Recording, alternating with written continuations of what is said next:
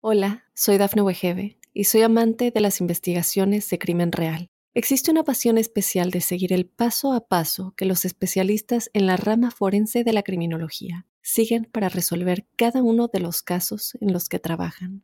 Si tú, como yo, eres una de las personas que encuentran fascinante escuchar este tipo de investigaciones, te invito a escuchar el podcast Trazos Criminales con la experta en perfilación criminal, Laura Quiñones Orquiza, en tu plataforma de audio favorita.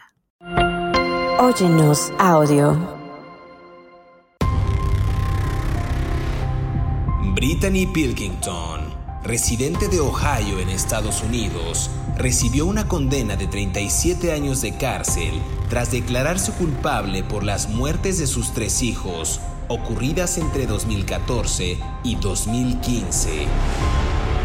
El cuerpo sin vida del pequeño Niall fue hallado en julio de 2014, el de Gavin en abril de 2015 y el de Noah, quien apenas tenía tres meses, fue hallado en agosto de ese mismo año.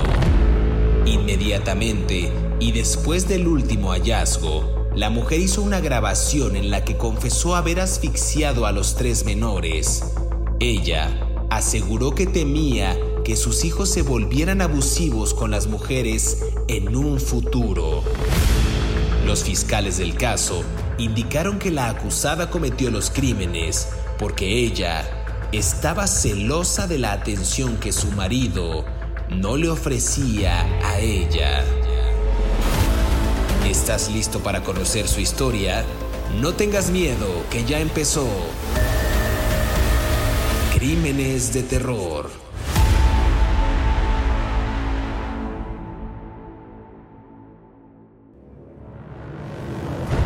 Bienvenidos a Crímenes de Terror. Si aún no te has suscrito al podcast, oprime el botón de seguir en la plataforma en la que nos estés escuchando, ya sea en Spotify, iHeartRadio, Amazon Music o Apple Podcast. Así podrás recibir cada sábado la notificación de un nuevo episodio de Crímenes de Terror.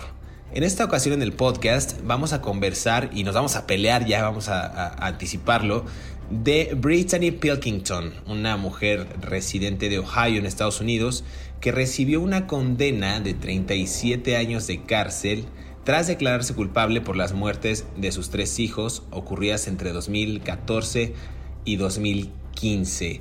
Tres niños de nombre Neil, Gavin y Noah. Vamos a entrar en detalle, no voy a dar tanta introducción porque ya saben que mi compañero, colega, amigo, hermano, compa, pana, David Orantes, se pone medio rejego. Pero vamos a darle la más cordial bienvenida a este episodio de Crímenes de Terror. ¿Cómo estás, David? Buen día, buena noche, buena tarde. Primero que nada, primero que nada, yo no soy tu amigo. O sea, todo lo demás está bien, pero yo no soy tu amigo. O sea, no nos hemos echado unas chelas juntos, entonces todavía no somos amigos. Ni nos, ni nos las echaremos. chelas es cervezas. No, yo, este, a ver. Uh, nos vamos a pelear, efectivamente. Venga, venga. Pues que la señora, uh, bueno, la señora, sí, la señora Brittany eh, Pilkington, uh, pues no es asesina en serie. o sea, es asesina múltiple, que no es lo mismo que asesino en serie. Las motivaciones psicológicas de un asesino en serie, por lo menos en lo que el Buró Federal de Investigaciones uh, determina, que es el, el FBI, ¿no? Como se dice en inglés, el FBI los um, asesinos en serie están categorizados por un interés que tiene que ver con economía, sadismo y, o, algún tipo de perturbación sexual o emocional o psicológica, ¿no? O dominación. Eh, son, hay una, cualquiera que haya visto una serie, por ejemplo, que se llama el, el, Blacklist, ¿no? Que es, que es muy famosa en Netflix, ahí sale la, la, agente del FBI que sale ahí, se llama Elizabeth King. Ella es una profiler. El FBI tiene este tipo de agentes que son, usualmente son agentes que estudian, antes, antes de ser policías, estudian algo que se llama antropología forense o psicología o, sociología, materias de este, de este tipo que tienen que ver con el estudio de las personas, ¿no? O, o incluso filosofía, ¿no? Mm, yo conozco dos agentes del FBI que antes estudiaron filosofía. Ah, el tema es que para eso los tienen precisamente a esos agentes, a esos profilers. son, no sé cómo se diría en español, perfiladores. Mm, son agentes especializados en, en, investigar la psique de los criminales, ¿no? La psicología de los criminales. No son psicólogos, son policías. Entonces, a, partir de ahí ellos determinan, eh, a partir de los, de los estudios de psicología criminal que hay en los Estados Unidos desde los años 70, ah, también hay una serie en Netflix sobre cuando empezaron a hacer estos estudios de psicología criminal no me, ya creo que hicieron dos temporadas nada más.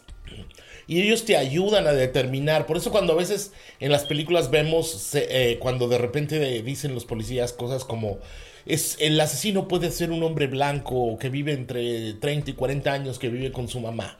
¿no? O sea, cosas que parecen sacadas de la manga y que parecen así como, como dices, achis, achis, ¿cómo supieron? Bueno, porque hay elementos psicológicos que los llevan a analizar cada caso y los comportamientos alrededor. Hay una película muy famosa que se llama el, Silence of the Lambs, no sé cómo se llama en español. Sí, ya sé que me oigo muy sangrón diciendo, no sé cómo se llama en español, pero pues, ¿qué quieren? Yo tengo muchos años viviendo en los Estados Unidos. Este, he vivido en dos etapas de mi vida en los Estados Unidos muy largas, ¿no? He vivido más en Estados Unidos que en cualquier otro país. Bueno, entonces, es que me acaba de decir alguien aquí, qué sangrón. Este, The Silence of the Lambs, eh, en la que sale, eh, este tipo le dice a, la investigadora del FBI, que es una profiler, le dice, eh, estás buscando un hombre blanco entre 30 y 40 años y es homosexual, ¿no? Algo así, ¿te acuerdas? Bueno. En el silencio de los inocentes. Esa, ándale, tú, tú, tú, tú te la sabes en español. Bueno, el caso es que en el silencio de los inocentes, este, eso es un profiler. Son los que se dedican a analizar la psicología de los criminales, que me parece un trabajo apasionante, ¿no? La verdad. Eh, entonces, a partir de ahí, la señora Brittany Pilkington no es una asesina en serie. Es una asesina múltiple. Es una Medea, ¿no? Mató a sus hijos. Pero en términos estrictamente de análisis para, para, para, para la psicología forense, no es un asesino en serie, aunque es un caso interesante. Es un caso relevante porque igual lo, que bien mencionabas de la descripción del asesino en serie, bueno, también para darle contexto a la gente que nos escucha, nos estamos eh, alargando un poquito porque en sí el caso no es tan tan vasto en cuanto a información se refiere. A ver, y aquí para dar esta acotación, el término de asesino múltiple también hace referencia a aquellos sujetos, en este caso la, señora, señorita eh, Brittany Pilkington, que asesinó a tres o más personas en tiempo y lugar determinados. Pero también a otros autores y otros investigadores y, y analistas de este tema, tanto de criminología como forense, definen que el homicidio múltiple como el es el asesinato al menos de cuatro víctimas. Entonces ahí también existe una controversia en relación a este patrón numérico que se utiliza para definir el fenómeno. Y también por ahí si quieren consultarlo, hay un, hay un manual que ofrece como eh, varias clasificaciones de este tipo de, asesinos, asesinos múltiples, asesinos en masa, asesinos seriales. Eh, se llama Crime Classification Manual, que pueden eh, consultarlo en internet para que ustedes tengan un poquito más de noción al respecto. A ver. Ahora sí, viendo lo bueno, viendo la carnita. Decía yo al principio, eh, ya sé que te molesta que diga carnita porque hablando de crímenes de terror es, es, horrible la referencia, pero a ver, condena de 37 años de cárcel a esta mujer, sí lo es, que mató a sus hijos, a tres de sus hijos. Y aquí hay algo interesante que, hemos de hablar, eh, los asfixia, pero ella decía, entre estas motivaciones, que los mató porque uno, tenía celos de que el esposo le prestaba más atención a ellos que a ella, y la otra es que ella tenía miedo de que en el futuro ellos se convirtieran en hombres abusivos. Entonces, antes de que pudieran hacerlo, ella les coartó, les arrebató, les mermó su futuro. ¿Y qué mejor manera de hacerlo para ella? Pues que matarlos. Entonces, Así empieza esta trágica historia en Crímenes de Terror de este capítulo de Brittany Pilkington. No sé qué opinión te merezca este primer avistamiento, este primer, digamos, resumen chiquitito del caso del que vamos a hablar hoy. Sí, a ver, pues no todo el mundo está preparado para ser madre o padre, ¿no? Desafortunadamente lo sabemos hasta después, ¿no? O sea, yo, yo, yo todos los días que veo a mi hija le pido perdón, ¿no? Porque, o sea, por ser un tarado, ¿no? Este, ¿no? O sea, no sé, ¿no? o sea, los, los hijos te enseñan a ser padre todos los días, pero no todo el mundo está preparado para hacerlo, ¿no? O sea, no es como que compras un juguete y practicas, ¿no? O sea, los niños son otra cosa.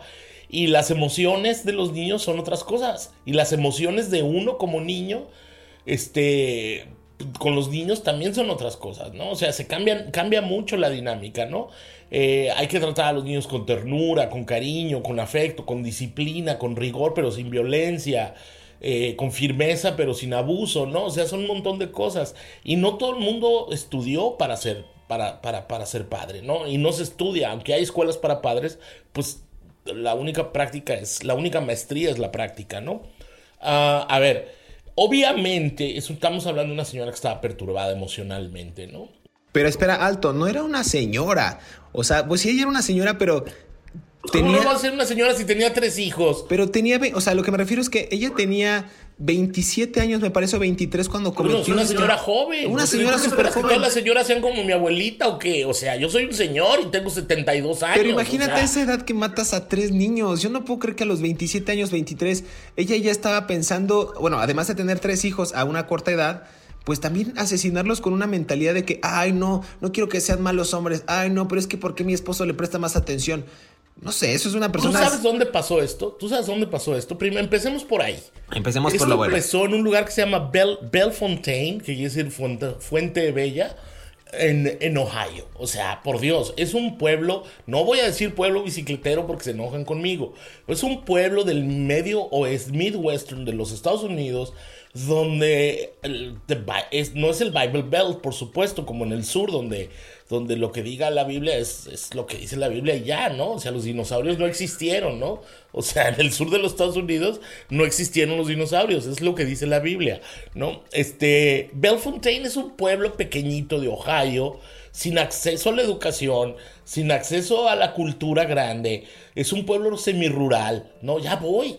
Ya, adiós, ya, pues dale, dile adiós, ya. Luego te cuento del pueblo. Oh, vamos a hacer una pausa. Vamos a dejarlos clavados con esta primera parte de, de, de Brittany Pilkington en Crímenes de Terror. Es que David Dorante se enoja porque tenemos un tiempo. Es que no puedes romper todas las reglas. O sea, sí, ah, puedes romper alguna. No me hagas hablar, no me hagas hablar. Porque ahorita que regresemos te voy a evidenciar. Vamos a hacer una pausa, regresamos aquí a Crímenes de Terror.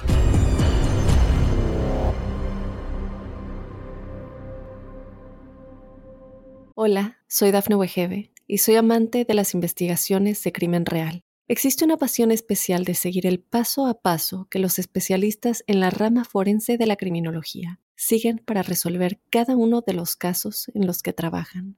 Si tú, como yo, eres una de las personas que encuentran fascinante escuchar este tipo de investigaciones, te invito a escuchar el podcast Trazos Criminales con la experta en perfilación criminal, Laura Quiñones Orquiza en tu plataforma de audio favorita.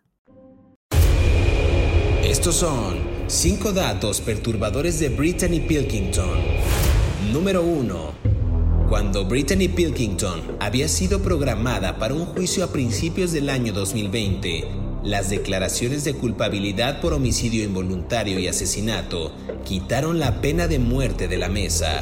El hijo de tres meses de Pilkington, Noah, fue encontrado muerto en agosto de 2015 en el apartamento de la pareja en Bellefontaine, en el oeste de Ohio. Su hijo de cuatro años, Gavin, había muerto en abril de 2015 y el otro bebé, Niall, había muerto en julio de 2014. Número 2.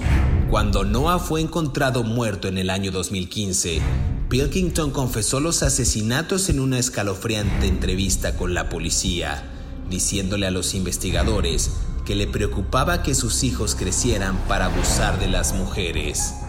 Pilkington inicialmente se declaró inocente de cargos de asesinato agravado. Número 3.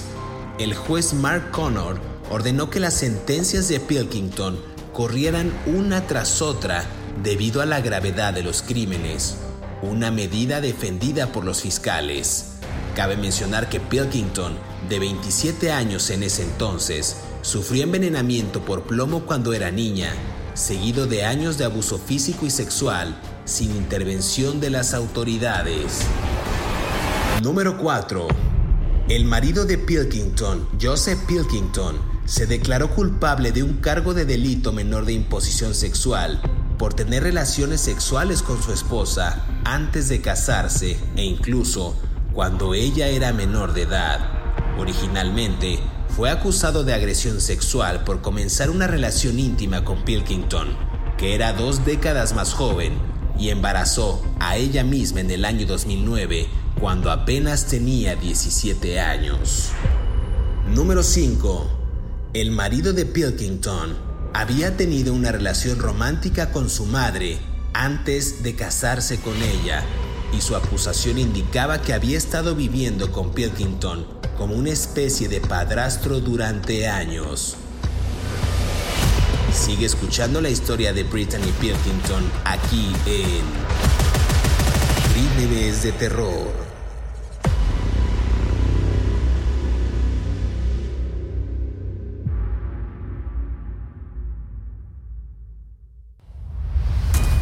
Regresamos a Crímenes de Terror, estamos conversando acerca de Brittany Pilkington.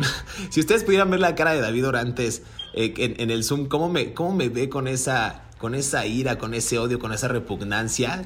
Me, trata mal, ya sé. Ustedes han comentado, ustedes han comentado en, las plataformas. Ira, odio y repugnancia, no, muchacho, no mereces tanto. Bueno, no tanto. Yo odio y siento ira y repugnancia por cosas, por otras cosas, no, no, no por ti. En las, en las redes, en las plataformas en las que la gente nos escucha, en Spotify, en Apple Podcasts, en Ahead Radio y en Amazon Music, nos han puesto comentarios que a mí me dan mucha risa, me dan vida esos comentarios, porque dicen, pues que tú eres arrogante, que eres petulante, que me tratas mal, que yo, yo en este caso en crímenes de terror soy una víctima más, pero de tus, de tus agresiones. Eso es lo que la gente está tratando de decir.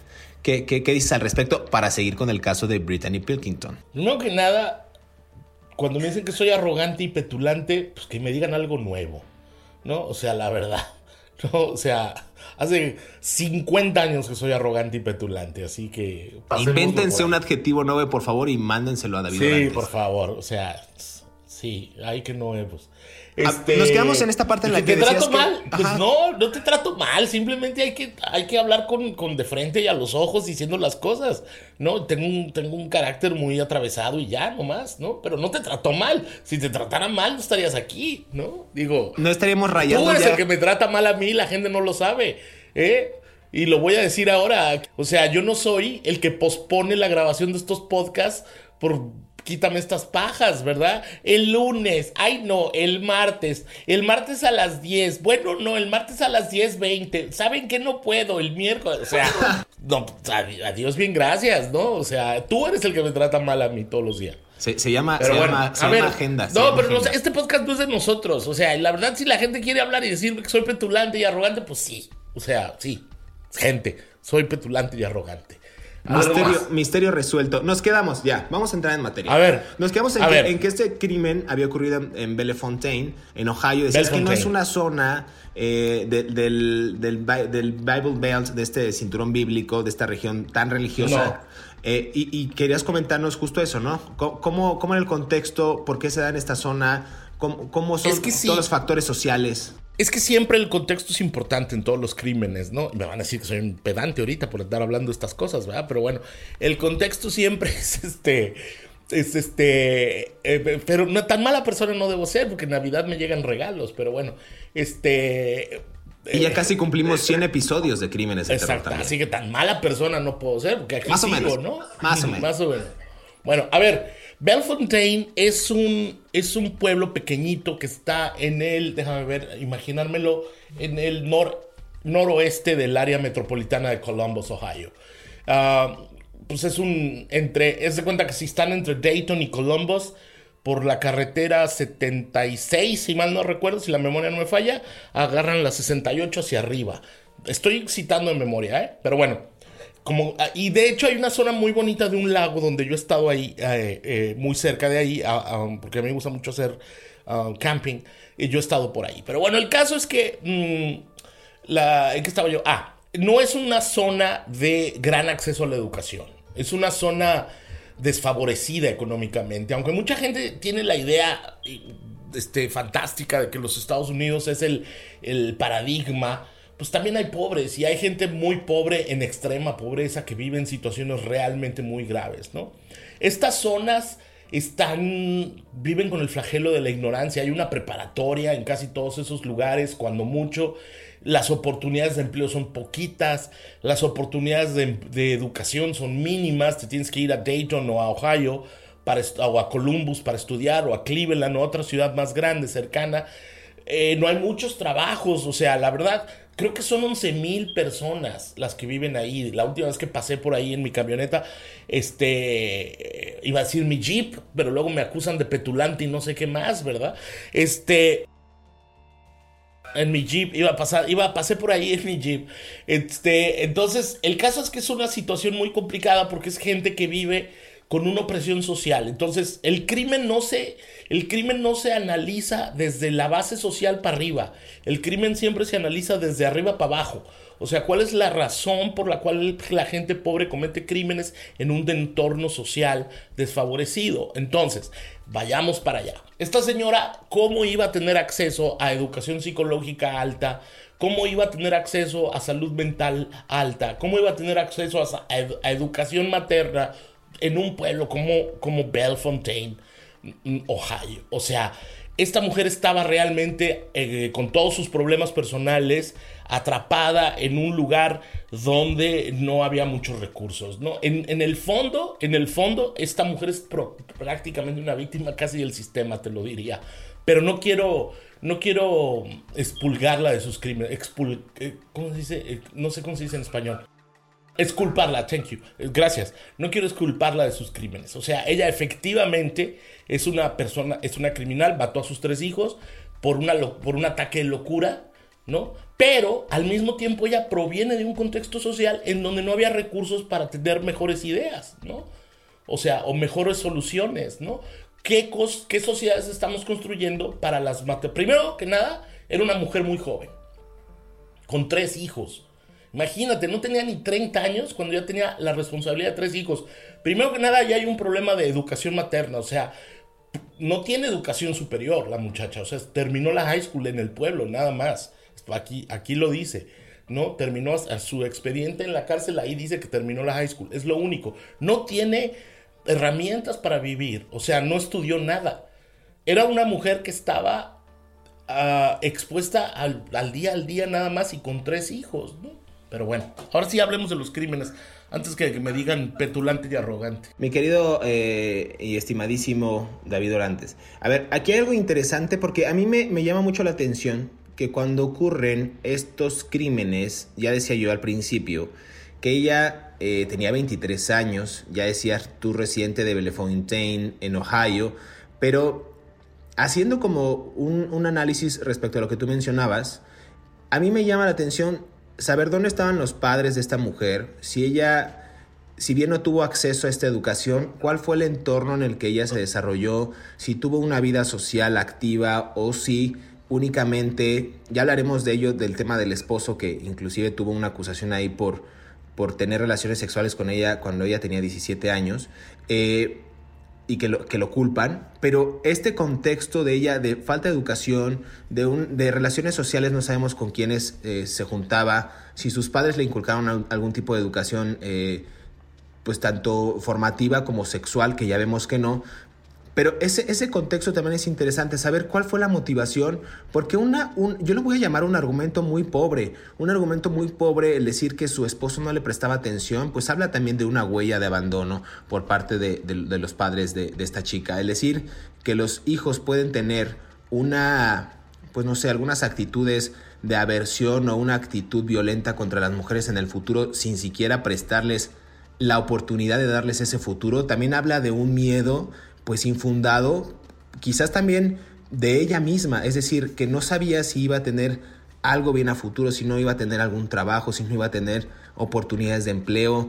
Es decir, ella misma estaba reflejando sus propios miedos e inseguridades en coartarle la vida a sus hijos y además en pensar que su esposo ni siquiera le estaba prestando atención. No sé, es como una, una situación de horror que acaba justo por asesinar a estos tres niños en, un, en una ola de, de, triple tragedia, pues, o sea, donde esta magnitud del caso, pues ya cuando ocurrió ya era demasiado tarde para las autoridades. A mí me parece sintomático de una persona que no tiene valores, que no tiene una formación, que no tuvo una buena experiencia en cuanto a acercamiento a otras relaciones afectivas, no tuvo educación, o sea, no, no sé, es un, un caso que trato de entender, pero me parece bastante difícil. A ver, empecemos por algo.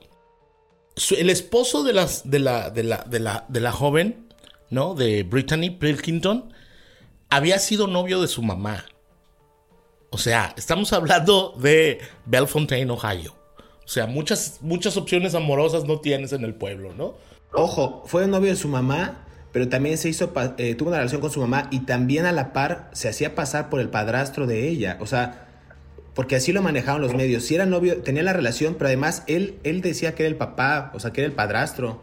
Bueno, desde ahí ya empezamos con un problema muy serio en el pueblo, ¿no? O sea, este, yo, mira, yo conozco, por ejemplo, yo conozco pueblos como, como Livingston, Texas, en donde hay mujeres que tienen tres hijos con tres hermanos diferentes, ¿no? So, los padres son tres hermanos. Por ejemplo, yo conozco una mujer que se llama Catalina, digo, no se llama así, pero es el nombre que le vamos a dar, que tiene tres hijos con, con, con tres hermanos, ¿no? O sea, que son sus vecinos además, ¿no? Entonces... ¿Dijiste, Texas, ¿Dijiste Texas o Monterrey acá en México? No, Livingston, Livingston, ¿no? Entonces ella tiene... No, no son sus hermanos, Catalina no son hermanos de ella, son unos vecinos y ellos tres son hermanos entre sí y cada uno de ellos tiene un hijo con esta mujer. Bueno, estas circunstancias me parecen muy comunes en pueblos como esos. ¿no? Las situaciones amorosas no son muy grandes, efectivamente. Luego, este, el, el, Brittany ahogó al hijo de tres meses, lo sofocó a Noah. Y también mató a, en su departamento en, en Bellefontaine, en Ohio. Y también mató al hijo de cuatro años, Gavin, ¿no? También lo ahorcó. Y luego a Neil, la hija, también lo ahorcó. Ahora, hay un elemento que a mí me llama muchísimo la atención en todo esto y que es que ella declara, aquí lo estoy leyendo, que ella estaba celosa de la atención que el papá de los niños prestaba a los niños e ignoraba a la hija. ¿No crees de alguna manera que ella se sintió proyectada de cuando su infancia? Cuando su familia la... Estamos hablando de una mujer que no, que la mamá anduvo con él, ah, fue novia del marido. O sea, a mí ya eso desde ahí, de su marido, ¿no? Ahora, no, obviamente era un hombre mayor, mucho mayor que ella, porque lograba hacerse pasar por su padrastro, ¿no? Entonces, de ahí ya tú te estás hablando de un, de un... Ahora, ¿quién se puede hacer pasar por el padrastro de una muchacha en un pueblo como Bellefontaine, Ohio, donde todo el mundo se conoce? ¿No? O sea, en ese tipo de pueblos hasta los perros te saludan de primer nombre, o sea, este, porque todo el mundo se conoce, ¿no? El primer ladrido del perro es tu nombre, ¿no? Porque saben quién eres, ya voy, este, arrogante y petulante, ya voy. Vamos a hacer una segunda pausa aquí en Crímenes de Terror para seguir conversando de Brittany Pilkington, un caso con muchas aristas, un caso interesante, pero también aterrador, como lo, como lo obedece la naturaleza de este programa. Regresamos.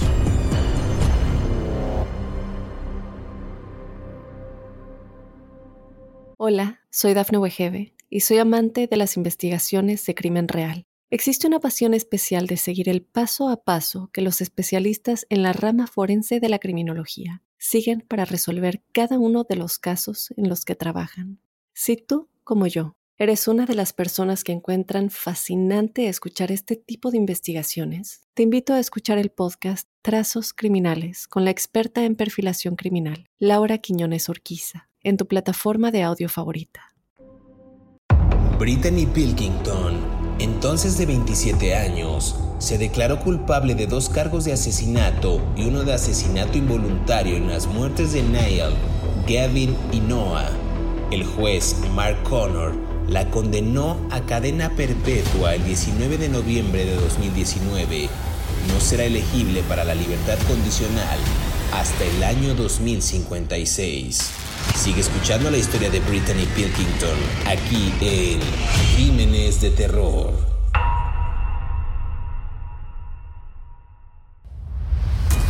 Regresamos a Crímenes de Terror, este último segmento hablando de Brittany Pilkington.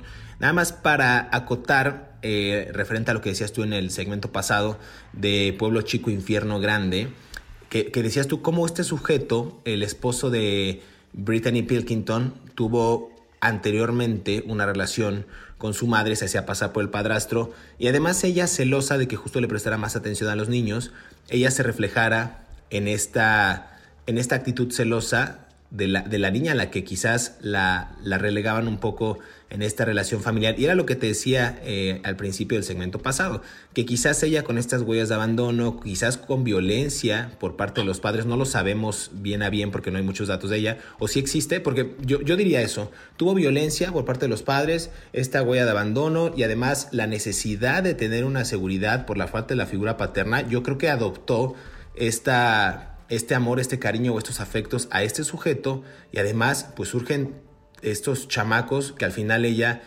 pues los asesina. Es una historia revuelta, es una historia rara, pero que si lo vemos de esta manera pues tiene sentido y cobra sentido los asesinatos de esta asesina múltiple, valga la redundancia. Sí, a ver, no, sí lo sabemos, hermano, sí lo sabemos. Este, Cuéntanos, porque tú tienes más acceso a esos detalles allá en Estados Unidos. Sí, por supuesto.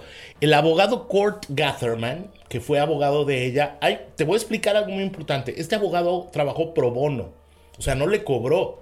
¿no? No le cobró a la muchacha, a Brittany. Él expuso en la corte, y por esto tiene que ver con lo que yo te había dicho de que ella era víctima más que victimaria es una víctima que se convirtió en victimaria. Eh, Kurt Gatherman, expuso en la corte, aquí lo estoy leyendo, una serie de reportes de abuso sexual en contra de Brittany cuando era niña, ¿no? Y físico. La mamá la golpeaba. Y la mamá, que había sido novia de su marido, padre de sus hijos. Esa mamá la golpeaba cuando ella era niña. Y nunca intervinieron los servicios sociales del Estado. O sea, Estamos hablando de un pueblo como Bellefontaine, Ohio, ¿no? O sea, donde golpear a un niño es normal, ¿no? Si me lo, o sea, estoy poniendo normal entre comillas, ¿no? Él, y aquí hay algo muy importante. La psicología científica tiene recursos tecnológicos para analizar el comportamiento de las personas, ¿no? Tenemos ahora una técnica de, de, análisis de escáner del cerebro de las personas y que incluso que se puede no, no, restaurar, pero se puede aliviar algunos cerebros de las personas que tienen algún tipo de daño o algún tipo de afectación por medio de ondas electrónicas. Es un proceso muy largo, no lo voy a explicar y eso es una técnica nueva que, que, ha tenido mucho éxito, ¿no? Bueno, con base a eso, este abogado, que, que te digo el nombre, Core Gatherman, él presentó un scan, ¿cómo se dice? Una, como una... Un escaneo. un escaneo, una radiografía. Un escaneo, gracias, gracias, gracias. Un escaneo, The Silence of the Lambs. El, un escaneo de, del cerebro de la chica, de Brittany, y él demostró científicamente que estaba dañado, que la muchachita había estado dañada por el abuso físico y sexual que había tenido nuestro cerebro es algo que no, los neurólogos no conocen del 100%, ¿no? Es una ciencia que, de la cual no sabemos casi nada, ¿no? Es muy poco, ¿no? El cerebro es un gran misterio para la humanidad, nuestro cerebro, ¿no? Aunque no lo parezca. Entonces, ¿cómo te puede afectar psicológicamente los traumas de la niñez? Muchísimo. Muchísimo, por eso yo siempre digo, traten bien a sus niños porque no saben la persona que van a provocar en la, cuando sea adulto, ¿no? Hay niños bueno, mm, no me voy a ir por las, por, las ramas, pero el caso es que este abogado sustentó con pruebas en la corte que ella, ella vivió una vida infeliz cuando era niña y de adolescente. Ahora, si tú lo analizas, ella se embarazó a los 23 años, se, se tuvo que haber embarazado de 19, recién salidita de la high school, por el padre biológico de ese niño que había sido novio de tu madre. O sea, no me puedo imaginar cómo pudo ser este señor tan miserable para ir a seducir a la hija de tu novia. O sea, perdóname, pero discúlpame, como dicen en Saltillo, este, Coahuila, México. Eh, es, absurdo. O sea, esta señorita, efectivamente, ella mató a sus tres hijos y debe pagar por lo que hizo. Está condenada a 37 años de cárcel. Ella aceptó su culpabilidad en, en intercambio para que no la condenaran a la pena de muerte pero ella también es una víctima de del entorno social en el que creció, con violencia física, con abuso, con pobreza, con falta de educación y con falta de atención del Estado. Yo creo que ahí es cuando las propias eh, políticas, tanto de, de, justicia, de, políticas sociales, políticas eh, en cuanto a promoción educativa, oportunidades de empleo, arrojan hacia este tipo de crímenes, hacia este tipo de averno a los ciudadanos pues que no tienen el mismo acceso que podría tener una persona que vive en una zona acomodada, por ejemplo en Nueva York o en Chicago o en Los Ángeles, ¿no? Por decir las ciudades un poquito más, más económicamente más activas. A ver, aquí interesante lo que bien mencionas del abogado Gatterdam, porque él en algún momento a la estación local, eh, WSYX, él dijo que Brittany Pilkington tuvo un monstruo en su vida desde los nueve años.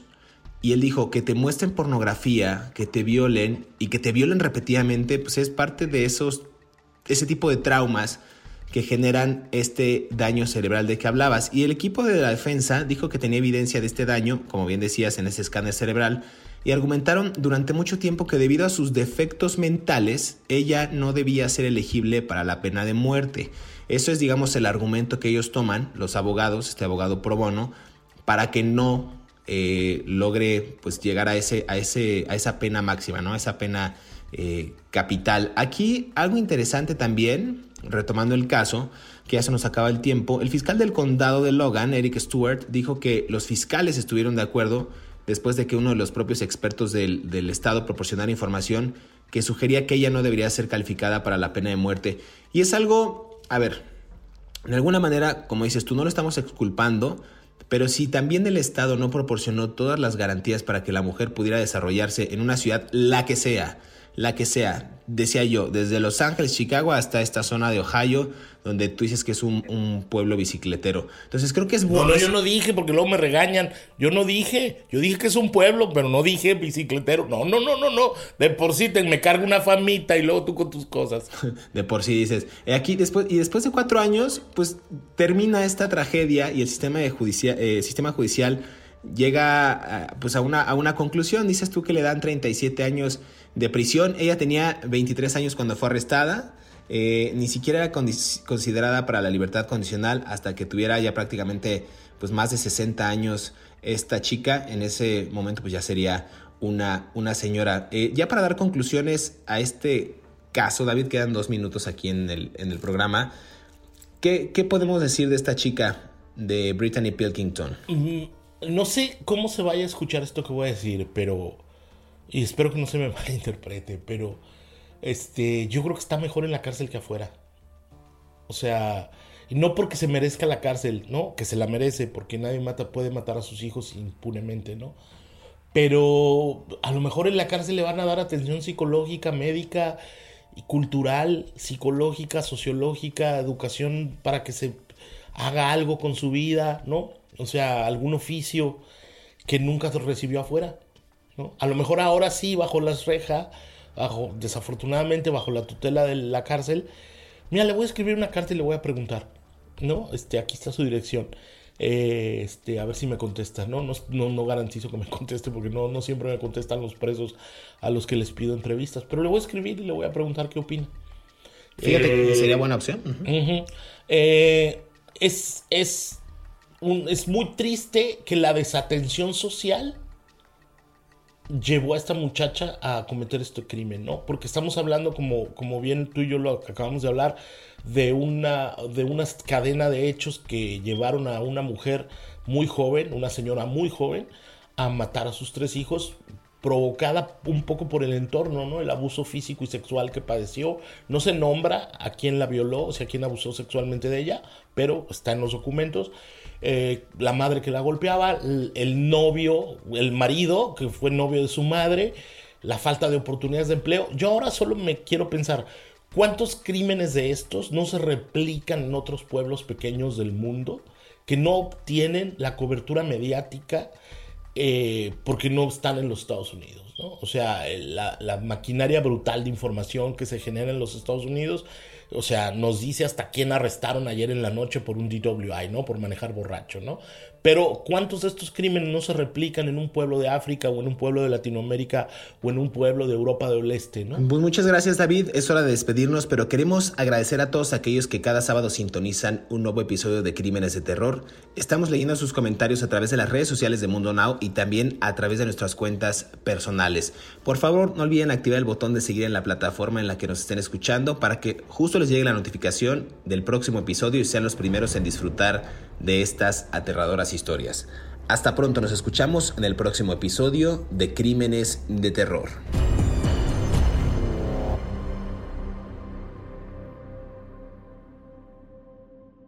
Hola, soy Dafne Wegebe y soy amante de las investigaciones de crimen real. Existe una pasión especial de seguir el paso a paso que los especialistas en la rama forense de la criminología siguen para resolver cada uno de los casos en los que trabajan.